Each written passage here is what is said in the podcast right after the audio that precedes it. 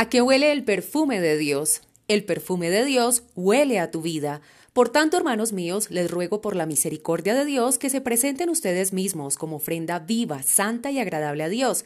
Este es el verdadero culto que deben ofrecer. Romanos 12, versículo 1.